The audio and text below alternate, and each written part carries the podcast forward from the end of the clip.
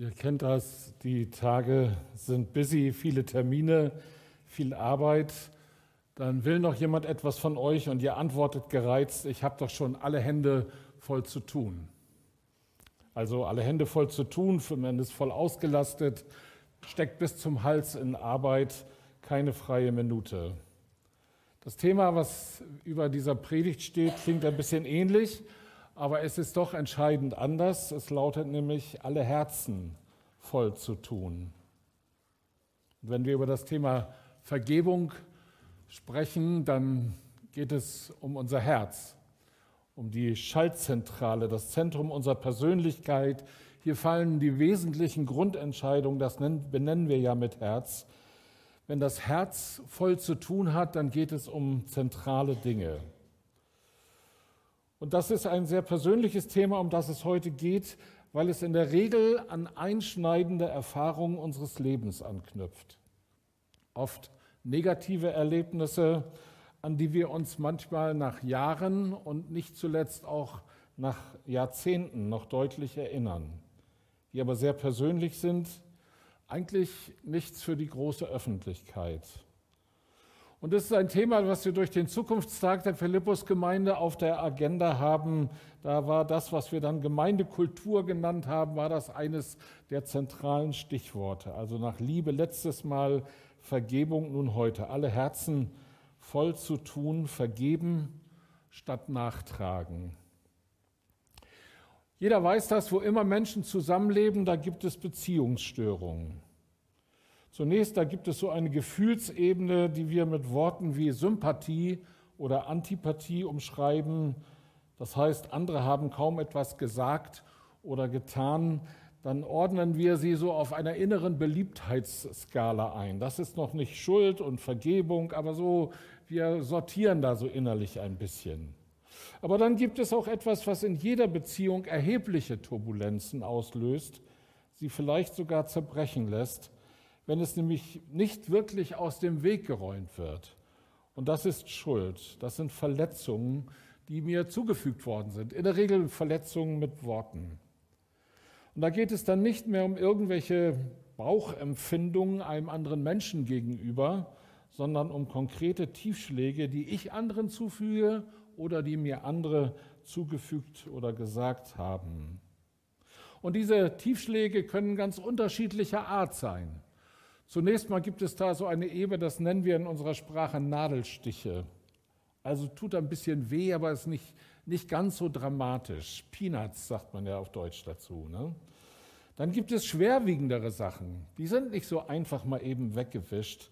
Da, die hängen drin, die, an die erinnert man sich und, und das kann einen über Jahre und manchmal über Jahrzehnte begleiten. Und es gibt viele, viele andere unzählige Möglichkeiten. Gerade diese schwerwiegenden Dinge äh, können einen ja, begleiten und im gewissen Sinne auch kaputt machen. Ich denke an einen guten alten Freund, den ich schon sehr lange kenne. Als der zum Glauben gekommen war, kam er so aus einem ganz antichristlichen, atheistischen Umfeld, fand aber zum Glauben so mit all den, ich sag mal, Schwierigkeiten vielleicht auch der ersten Schritte und wir kamen so in Freundschaft zueinander und ich begleitete ihn so ein bisschen und dann, der war zu dem Zeitpunkt vielleicht um die 30, sage ich mal so. Und dann kamen wir auf seine Beziehung zu seinen Eltern und insbesondere zu seinem Vater zu sprechen. Und dann sagte er mit Bestimmtheit, dass er mit dem, da meinte er seinen Vater, das bezeichnete er gar nicht mehr so, nichts mehr zu tun haben will. Und dass das, was der ihm angetan hatte, bitteschön nie vergessen wird. Das war eine der Situationen, die ich bis heute erinnere, wo ich sage, was, wie kann das einen Menschen so schlimm das alles gewesen ist und dass das sicher viel Zeit braucht, äh, so eine Wunde heilen zu lassen, wie kann das einen Menschen kaputt machen? Jeder von uns weiß, je enger und persönlicher eine Beziehung ist, die die Schuld in welcher Form auch immer in die Schuld hineinkommt, desto mehr schmerzt es.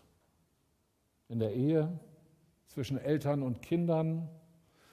Wenn gute Freunde mir etwas sagen oder ich umgekehrt, Menschen, mit denen ich viel zusammen bin, vielleicht Kollegen, mit denen ich Stunden am Tag verbringe, wenn da Dinge schieflaufen, dann sitzt das. Und das biblische Schlüsselwort, um das es geht, wenn wir über die Heilung von schuldhaft gefährdeten Beziehungen reden, das heißt Vergebung oder auch Versöhnung. In dem Wort Versöhnung steckt ja Sohn drin, sozusagen sich jemanden zum Sohn machen. Wer immer sich auf die Suche zum Thema Vergebung, Versöhnung oder auch Unversöhnlichkeit im Neuen Testament macht, der findet eine radikale und eindeutige Lehre Jesu und auch der Apostel. Schauen wir zu Jesus, Lukas 23. Mit Jesus wurden zwei Verbrecher vor die Stadt geführt, zu der Stelle, die man Schädelstätte nennt. Dort wurde Jesus ans Kreuz genagelt und rechts und links von ihm die beiden anderen. Aber Jesus betete, Vater, vergib ihnen, denn sie wissen nicht, was sie tun. Extremer kann es nicht kommen.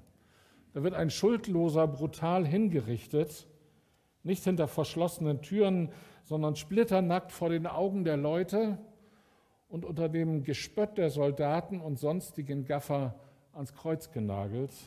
Und Jesus betete, Vater, vergib ihnen, denn sie wissen nicht, was sie tun. Ist das übermenschlich? Konnte das nur Jesus? Er war schließlich der Sohn Gottes. Da lohnt sich ein Blick in die Apostelgeschichte, Apostelgeschichte 7, da geht es um Stephanus. Über diese Worte des Stephanus, er hatte eine, wenn man so will, relativ lange Predigt gehalten, gerieten seine Zuhörer in maßlose Wut. Jetzt schrien sie ihn nieder, hielten sich die Ohren zu, um seine Worte nicht länger hören zu müssen, stürzten sich auf ihn und zerrten ihn aus der Stadt. Hier steinigten sie ihn. Als sie Stephanus töteten, betete er laut, Herr Jesus, nimm meinen Geist zu dir. Er kniete nieder und rief, Herr, vergib ihnen diese Schuld. Mit diesen Worten starb er. Also wer immer sich im Neuen Testament auf die Suche nach dem Thema Vergebung macht, der findet so ziemlich das Radikalste, was die Bibel zu bieten hat. Und in diesen radikalen Aussagen wird nur zu deutlich, dass es hier nicht um ein streng dich mal ein bisschen angeht oder ein mach doch, äh, nun mach doch mal, sondern hier ist mehr gefragt als Willenskraft. Hier muss in unserem Herzen was passieren. Alle Herzen voll zu tun, vergeben statt nachtragen. Es geht nicht um ein bisschen Anstrengung oder eine intellektuelle Einsicht. Es muss in uns etwas passieren, gerade wenn die Verletzungen intensiv und nachhaltig sind. Und ich könnte mir vorstellen, wenn ich da so drüber rede, denkt ihr an bestimmte Situationen in eurem Leben, sehr individuell verschieden. Was muss passieren? Und da ist zunächst mal eine gute Nachricht, nämlich zunächst mal wird Gott aktiv. Es wird zunächst beschrieben, was Gott tut. Und da gibt es viele Texte und Jetzt kommt nur ein ganz kleiner Ausschnitt, einmal der schon zitierte Text aus Micha 7. Wo ist ein Gott wie du, Herr? Du vergibst denen, die von deinem Volk übrig geblieben sind und verzeihst ihnen ihre Schuld. Du bleibst nicht für immer zornig, sondern lässt Gnade vor Recht ergehen. Daran hast du gefallen. Oder aus dem Neuen Testament, Epheser 1. Denn durch das Sterben Jesu am Kreuz sind wir erlöst und unsere Sünden vergeben. Und das verdanken wir allein Gottes unermesslich großer Gnade, mit der er uns so reich beschenkt hat. Also zunächst mal handelt Gott. Da steht am Anfang nie ein Du musst vergeben, sondern am Anfang steht die Güte und Barmherzigkeit Gottes, die ich in meinem Leben erlebt habe. Und aufgrund solcher Basistexte, die den barmherzigen und gnädigen Gott beschreiben, werden wir dann aufgefordert zu handeln. 1. Johannes 1.9, wenn wir aber unsere Sünde bereuen und sie bekennen, dann dürfen wir darauf vertrauen, dass Gott seine Zusage treu und gerecht erfüllt. Er wird unsere Sünde vergeben und uns von allem Bösen reinigen. In unzähligen seelsorgerlichen Gesprächen ist dieser Vers zitiert worden. Wie vielen Menschen hat dieser Satz einen neuen Anfang ermöglicht? Und allen unter uns, die Christen sind, die haben alle unter uns, die Christen sind, haben doch sicher eins gelernt. Wir sind schuldig geworden, in welcher Form auch immer. Wir haben gesündigt, wir haben vielleicht falsche und verletzende Worte gegenüber anderen ausgesprochen und wir gehen zu Gott und beten, wie wir es gelernt haben. Unser tägliches Brot gib uns heute und vergib uns unsere Schuld. Oder wir sind mit der Unwahrheit umgegangen, wir haben gelogen und wir gehen zu Gott und beten, wie wir es gelernt haben. Unser tägliches Brot gib uns heute und vergib uns unsere Schuld. Oder wir haben unsere Ehe oder enge Freundschaften gefährdet und wir gehen zu Gott und beten, wie wir es gelernt haben. Unser tägliches Brot gib uns heute und vergib uns unsere Schuld. Und die Facetten von Schuld sind vielgestaltig in unserem Leben und wo immer das vorgekommen ist, wir gehen zu Gott und beten, wie wir es gelernt haben. Unser tägliches Brot gib uns heute und vergib uns unsere Schuld. Und wer dann einen Punkt macht, der hat ein Problem. Denn es gibt da den Nachsatz, der nur durch ein Komma abgetrennt ist, wie auch wir vergeben unseren Schuldigern. Vergebung also durch Gott für mich ist gebunden und untrennbar verbunden mit Vergebung für die, die an mir schuldig geworden sind. Und ich werde nachher noch etwas dazu sagen, dass je nach Schwere der Verletzung das durchaus ein Prozess sein kann. Wie gesagt, zur Vergebung finden wir so ziemlich das Radikalste, was das Neue Testament zu bieten hat.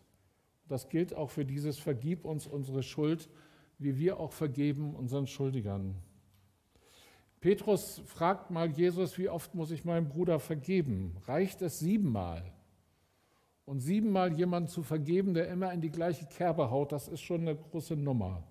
Und Jesus sagt nicht siebenmal, sondern siebenmal siebzigmal und will damit keine mathematische Zahl nennen, sondern sagen, du bist aufgefordert, unbegrenzt zu vergeben, weil Gott dir unbegrenzt vergibt. Und er erzählt ein Gleichnis von einem König, der sozusagen mit seinen Verwaltern abrechnen ähm, wollte und der ist einer, der einen Millionenbetrag, sage ich mal, schuldet und dieser konnte die Schuld nicht bezahlen und dann erlässt dieser, der König ihm die Schuld und er kann entlastet gehen obwohl er so eine Riesenschuld gerade losgeworden ist. Und dieser äh, Typ, der geht dann raus und trifft einen Freund, der ihm einen vergleichsweise kleinen Betrag schuldet.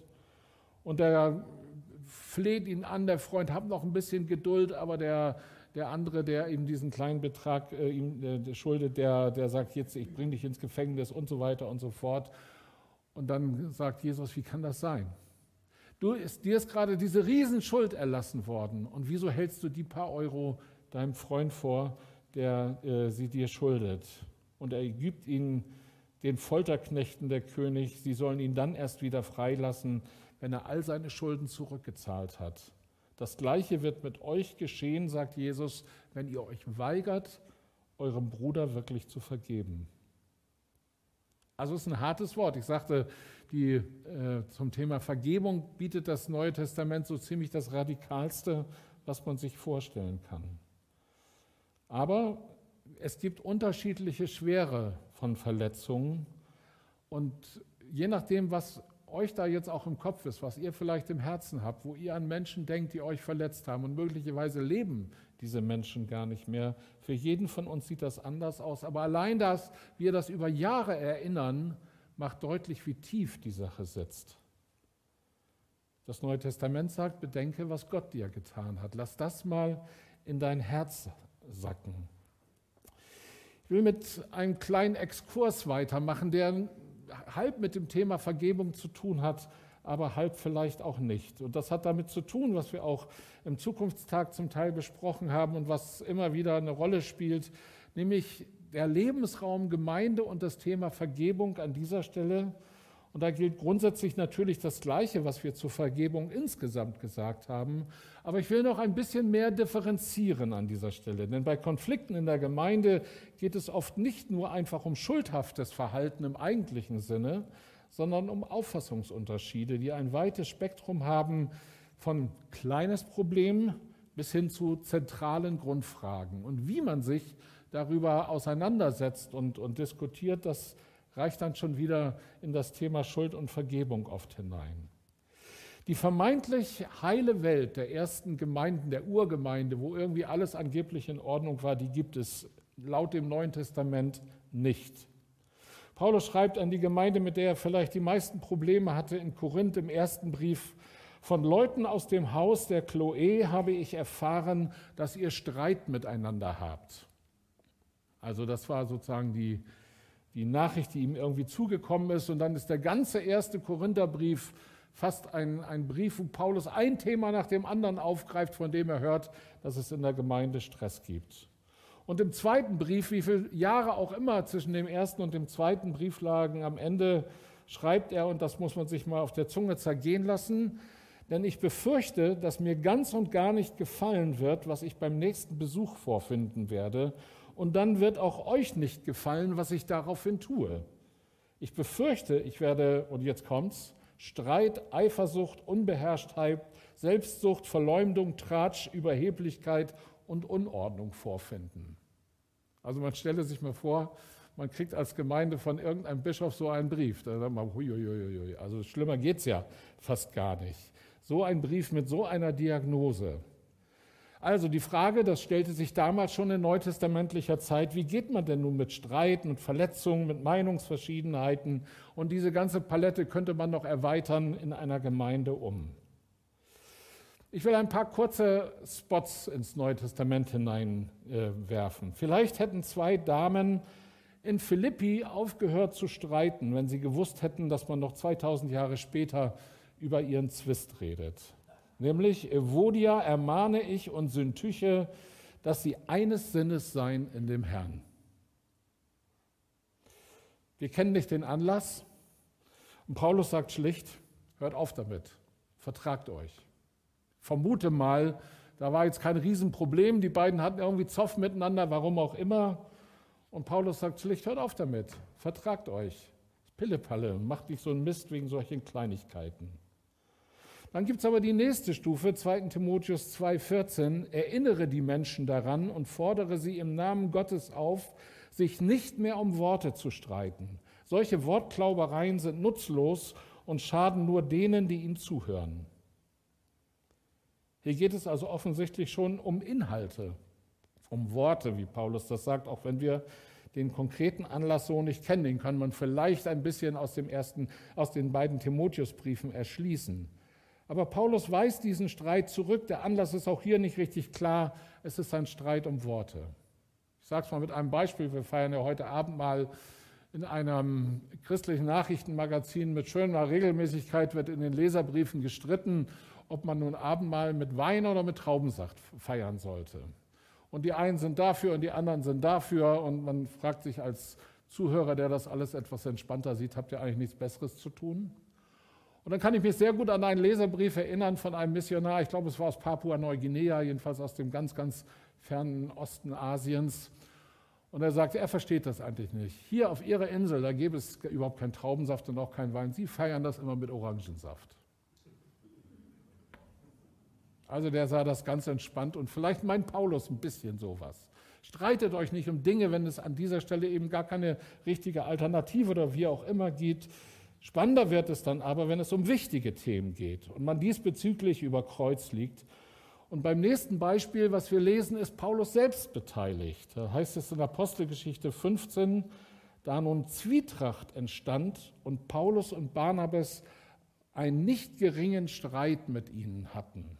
Also der Kontext ist, es geht um die Grundfrage der Heidenmission. Paulus und Barnabas waren zu den Heiden gegangen, hatten ihnen das Evangelium verkündet.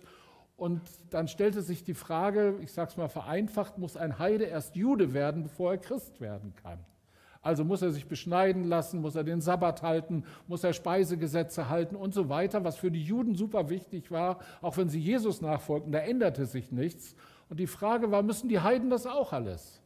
Und Paulus war der Meinung, nein, wenn sie zu Jesus kommen, dann können sie sozusagen als Nachfolger Jesu leben, ohne jüdische Gesetze einhalten zu müssen. Aber das sah in dieser Zeit damals wahrlich nicht jeder so. Und Paulus schreibt in Galater 2 von dieser Situation äh, an die Galater, weil er die auch ein Problem mit dieser Frage hatten. Und er sagt dann in Galater 2,9, dass Jakobus, Petrus und Johannes auf der einen Seite waren und wenn man so will, höher geht es nicht. Das waren die wichtigen Apostel, das waren die zentralen Gestalten des Jüngerkreises. Und auf der anderen Seite waren Paulus und Barnabas. Und Apostelgeschichte 15,7 sagt dann in wünschenswerter Deutlichkeit, und das gefällt mir so am Neuen Testament, dass die, diese Dinge nicht unter den Teppich gekehrt werden, als man sich aber lange gestritten hatte. Also denkt mal an die schlimmste Mitgliederversammlung, die ihr in euren 30 Jahren Gemeindezugehörigkeit erlebt habt. Vielleicht war das sowas. Als man sich aber lange gestritten hatte, das heißt, da war eine zentrale Frage und die wichtigsten Leute waren pro und contra, hatten sozusagen unterschiedliche Auffassungen zu dieser Frage.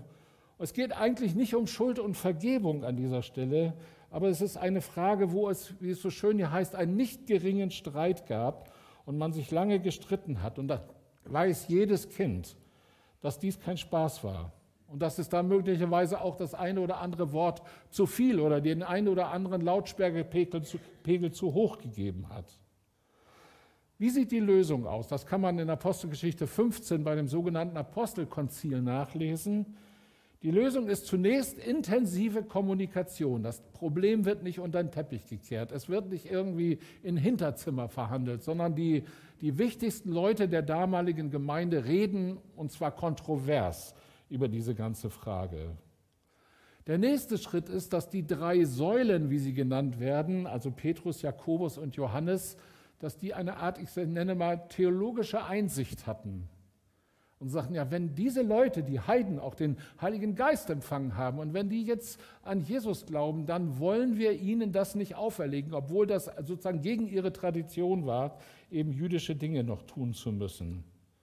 Und dann gibt es eine konkrete Maßnahme, die auch zu, dem, zu der Beilegung des Streits beiträgt, nämlich man berief ein paar Vertrauensmänner und gab einen Brief dem Paulus und dem Barnabas mit, den sie dort verlesen sollten, womit deutlich war, Paulus und Barnabas sollen sozusagen nicht nur ihre Version des Streits darstellen, sondern wir geben euch einen Brief mit und sagen, ja, mit Unterschrift, wir sehen das jetzt so, ihr könnt als Christen leben, ohne jüdische Gesetze befolgen zu müssen.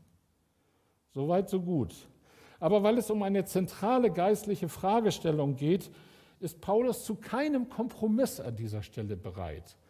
Im Galater schreibt er im Galaterbrief über diese Situation des Apostelkonzils und er sagt, da waren Menschen, die sich als Brüder ausgaben, die in die Gemeinde sich eingeschlichen haben, um uns und unsere Freiheit in Jesus Christus auszuspionieren. Sie wollten uns zwingen, ihre jüdischen Vorschriften sklavisch zu befolgen. Doch wir weigerten uns, ihnen auch nur einen Augenblick nachzugeben, denn wir wollten, dass die Wahrheit der Botschaft bei euch bleibt. Also hier geht es nicht um irgendeinen Zwist von zwei Frauen, die, denen er sagt, jetzt haltet mal Ruhe damit. Hier geht es auch nicht um irgendwelche Nebenfragen, die, die vielleicht leicht zu lösen sind, sondern hier sagt Paulus, wo es um die Wahrheit des Evangeliums geht, kein Zentimeter nachgeben. Wie grundsätzlich dieser Konflikt war, beschreibt Paulus dann ebenfalls in Galater 2 der berichtet, wie sozusagen Petrus, ich sag's mal, umkippte und er, Paulus, den Petrus zur Rede stellte. Galater 2 ab Vers 11. Doch als Petrus nach Antiochia kam, musste ich ihm offen entgegentreten und ihn ernsthaft zur Rede stellen, denn was er tat, war falsch. Nach seiner Ankunft hatte er zunächst noch mit den Gläubigen, die unbeschnitten waren, zusammen gegessen. Als jedoch einige jüdische Freunde von Jakobus eintrafen, hatte er nicht mehr den Mut dazu, weil er die Missbilligung der jüdischen Gläubigen scheute. Also so tief saß das in, in dem Petrus drin, dass er zwar etwas getan hatte, was seiner eigenen Tradition gegenüber völlig ungewöhnlich war. Er aß mit Heiden zusammen. Als dann aber die Frommen aus Jerusalem kamen, dann sozusagen kippte er und distanzierte sich wieder. Und Paulus stellt ihn zur Rede, also nochmal sozusagen diesen Streit auffrischen, wenn man so will, aber das war ihm zu wichtig offensichtlich und sagte, wie kannst du das tun, dass du sozusagen an dieser Stelle umkippst? Wir haben uns doch anders verständigt. Also ich fasse mal diesen Exkurs über Streitigkeiten in neutestamentlicher Gemeinde zusammen. Und da ist es von hört auf zu streiten, die beiden Frauen in Philippi, bis hin zu einer aufwendigen Klärung zentraler theologischer Streitfragen gibt es alles im Neuen Testament und das NT ist dabei knochenehrlich. Es, schaut, ähm, es scheut sich nicht, vor eine, ja, von einem langen und heftigen Streit zu berichten. Und dann gibt es noch etwas dazwischen. Und das ist kann man im Römer 14 und 15 nachlesen. Paulus ähm, oder Luther übersetzt das eine Auseinandersetzung zwischen den Starken und Schwachen im Glauben. Wer will schon schwach sein? Das ist vielleicht nicht so ganz glücklich, diese Wortwahl, aber in Lutherbibeln findet man sie. Da waren Leute, die unterschiedliche Auffassungen hatten. Wir haben darüber schon mal gesprochen, weil sie eben aus einem unterschiedlichen Hintergrund kamen. Die einen meinten, man müsste bestimmte Feiertage halten. Da ist wahrscheinlich der Sabbat und vielleicht auch andere Festtage angesprochen. Die anderen meinten, das muss man nicht, nämlich die Heiden, die diese Tradition für sich nicht hatten. Die einen meinten, man dürfe nicht alles essen und müsste eben bestimmten Sachen sich enthalten und die anderen, die Heiden, sagten, wo ist das Problem? Und Paulus löst diese Frage nicht, indem er sagt, ihr habt Recht und ihr habt Unrecht, sondern die Lösung ist, Römer 15,7, nehmt einander an, wie Christus euch angenommen hat zu Gottes Ehre. Das ist seine Lösung. Also es gibt eine Reihe von Fragen, im Neuen Testament kann man das nachlesen, wo Christen nicht unbedingt einer Meinung sein müssen, wo sie, da kann man sie immer noch diskutieren, welche Fragen gehören denn dazu, auch hier und heute vielleicht, aber wo Christen nicht unbedingt einer Meinung sein müssen, mit unterschiedlichen Auffassungen leben können, nebeneinander in der gleichen Sitzreihe, im gleichen Hauskreis oder wie auch immer sein können. Und Paulus sagt, nehmt einander an. Gott sagt Ja zu dir, so wie du bist, darum sag du auch Ja zu deinem Bruder, zu deiner Schwester. Also dieses ganze Thema Streit hat Schnittmengen zum Thema Vergebung, aber ist, äh, ja, eben, man muss es vielleicht ein bisschen differenzierter sehen. Ich komme zurück zum Thema Vergebung. Grundsätzlich gilt, Vergebungsbereitschaft entspringt aus der erfahrenen Vergebung. Es ist wahrlich nicht einfach, anderen von ganzem Herzen und vor allen Dingen, sagt Jesus, unendlich oft zu verzeihen. Bei Kleinigkeiten mag das ja noch gehen, aber es gibt eben nicht nur Kleinigkeiten, die wir zu verzeihen haben. Manchmal werden wir in diesem Leben ja ganz gehörig verletzt. Uns wird von anderen Unrecht zugefügt und wenn es groß ist, dann will diese Wunde kaum verheilen. Das sind eben die nahestehenden Menschen, das sind Eltern und Kinder und so weiter. Und hier wird Vergebung oft ein Weg sein. Das ist nicht mit einem Fingerschnipsen mal eben getan, weil das so tief sitzt, weil die Wunde so heftig ist. Aber klar ist auch, wenn wir nicht verzeihen, dann werden diese Wunden zum Krebsgeschwür, die, das weiter wuchert und immer größer wird. Und nur durch Vergebung, nur dadurch geschieht ein Schuldenerlass. Wer ist, der, wo, ja, wer ist zu diesem Schuldenerlass fähig? Woher kommt die Kraft, Unversöhnlichkeit zu überwinden? Ein paar Praxistipps am Ende. Der erste, anderen vergeben kann nur, wer die Augen vor dem eigenen Schuldkonto nicht verschließt. Wenn ich also der Meinung bin, ich habe da kein Problem, ich habe immer alles richtig gemacht, mir ist sowas nie passiert, dann wirst du ein Problem haben, anderen zu vergeben. Anderen vergeben kann nur, wer sich ganz bewusst und immer wieder den totalen Schuldenerlass, den Gott ihm gewährt hat, den Gott mir gewährt hat, in Erinnerung ruft. Und selbst wenn Vergeben lernen ein Weg ist für uns und es nicht einfach mit einem Entschluss geschehen kann, das merkt man ja innerlich sehr genau, äh, ich werde das nur tun können, wenn ich den, den, das Auge vor dem eigenen Schuldkonto nicht verschließe. Zweiter Praxistipp, mach dir im buchstäblichen Sinne klar, was Nachtragen bedeutet. Wenn du dem anderen etwas nachträgst, eine vielleicht zentnerschwere Last nachträgst, es behindert dich im Laufen, im Vorankommen, in deinem ganzen Leben, du gerätst sozusagen außer Puste und, und, und du merkst einfach, dieses Nachtragen geht nicht. Also mach dir im buchstäblichen Sinne klar, was das bedeutet, wenn du jemandem etwas nachträgst. Und wiederum gilt, je schwerer die Last ist, desto länger ist vielleicht der Weg, auch sie loszuwerden. Dritter Praxistipp, den Menschen, der mich verletzt hat, der an mir schuldig geworden ist, sollte ich mit den Augen Gottes sehen lernen. Dadurch wird nicht richtig, was er oder sie getan hat, aber ich gewinne immer mehr und mehr die Perspektive, der, mit dem ich ein Problem habe, ist ein von Gott geliebter Mensch, so wie ich. Da sind Dinge schiefgelaufen, aber er oder sie ist genauso von Gott geliebt wie ich. Und wenn man diese Perspektive gewinnt, gewinnt man, glaube ich, eine ganz neue ähm, äh, Sicht auf diesen Konflikt. Ich habe in der Seelsorge manchmal Menschen gesagt, und ich glaube, dass das mit einer der zentralen Praxistipps ist, versuch zu beten für die andere Person. Versuch ihr sozusagen den Segen Gottes für die andere Person zu erbitten. Das verändert unglaublich viel. Und ich weiß, das denke an meinen Freund da von vor mehreren Jahrzehnten, der sagte, mit meinem Vater ist finito, da kommt nichts mehr. Ich weiß, das ist nicht leicht. Und da sind Menschen, die sagen, nee, das kriege ich nicht hin. Oder ich kriege es vielleicht nur als eine Worthülse hin, die nicht wirklich von Herzen kommt. Trotzdem glaube ich, versuch zu beten für die andere Person, die dich verletzt hat. Das ändert so viel. Vierter Praxistipp, Unversöhnlichkeit zu überwinden und Vergebung zu lernen, auch gerade da, wenn die Verletzungen tief sind, zur Priorität erklären. Das heißt, ich kann ja mit einer Sache irgendwie in den Hintergrund denken und irgendwie immer mit ihr leben, aber ich spüre ganz genau, ich werde nicht wirklich frei, weil diese Last da ist und ich dem anderen immer noch was nachtrage. Zur Priorität erklären heißt zum Beispiel, ich, gehe, äh, ich suche Seelsorge bemühe mich, mit Menschen darüber zu sprechen, öffne mein Herz äh, äh, anderen gegenüber, ähm, such mir vielleicht sogar seelsorgerlich therapeutische Hilfe, such mir vielleicht einen Gebetspartner und sage, lasst uns zusammen für das beten, für das ich alleine nicht beten kann oder es nicht hinkriege. Also zur Priorität erklären heißt, ich gehe konkrete Schritte, um dem Ding in irgendeiner Form zu begegnen. Fünfter Praxistipp.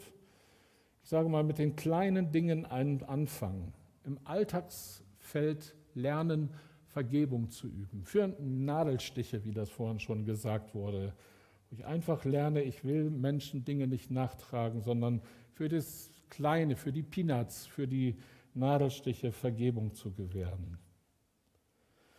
Sechster Praxistipp, wähle deine Worte sorgfältig. Wie rede ich mit anderen über eine Situation, die mir so viel Mühe macht?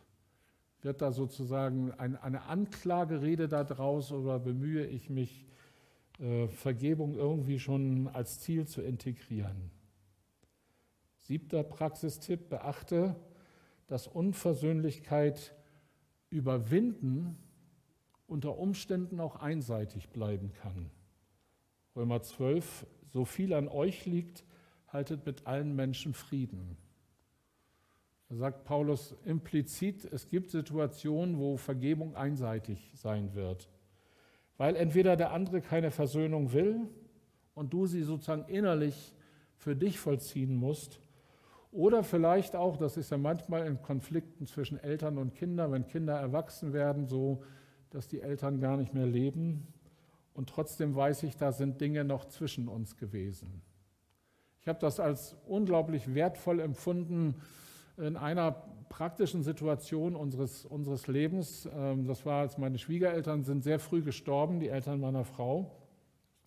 Ihre Mutter war 58, ein Jahr später starb ihr Vater, der war 63.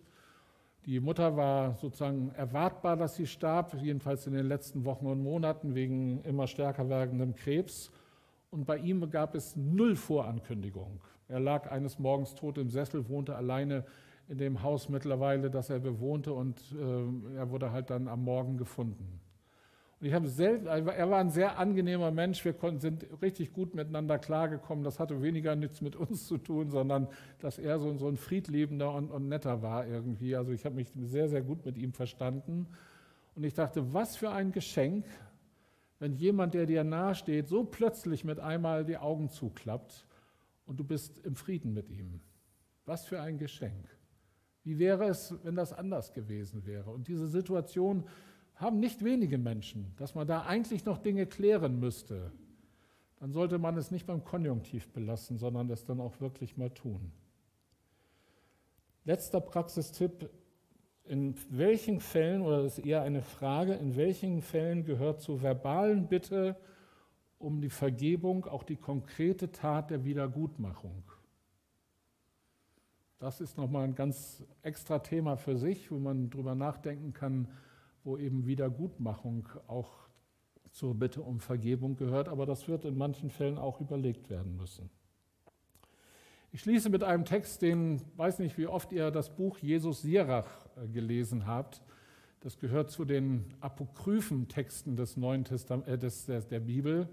Und Luther hat zu den apokryphen Büchern, von denen es ja mehrere gibt, gesagt, die seien nützlich zu lesen.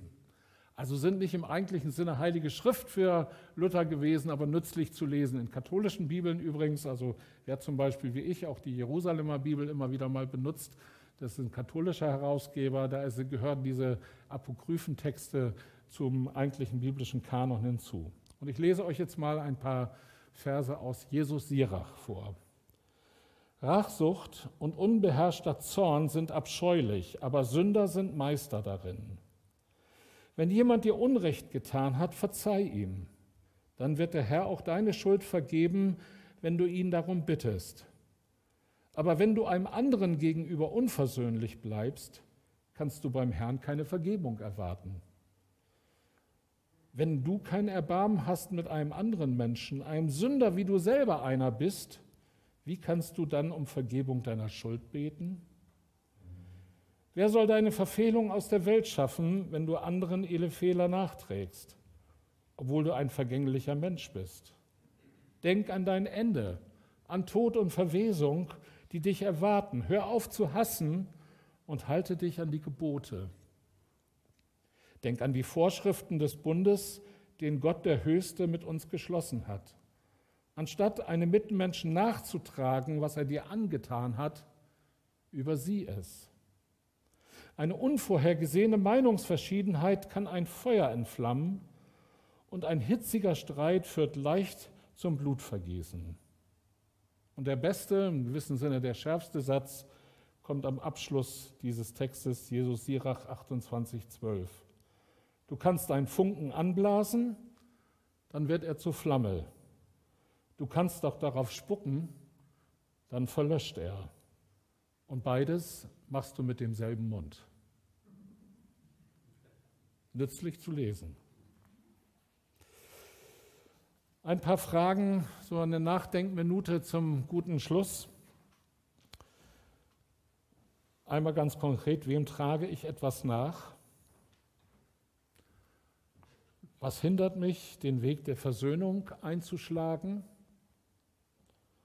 Und vielleicht noch mal ganz wichtig, brauche ich Hilfe und Unterstützung anderer, um diese Last, diese Last loszuwerden? Macht einfach einen Moment euch eure Gedanken, was das in Bezug auf eure Lebenssituation bedeutet.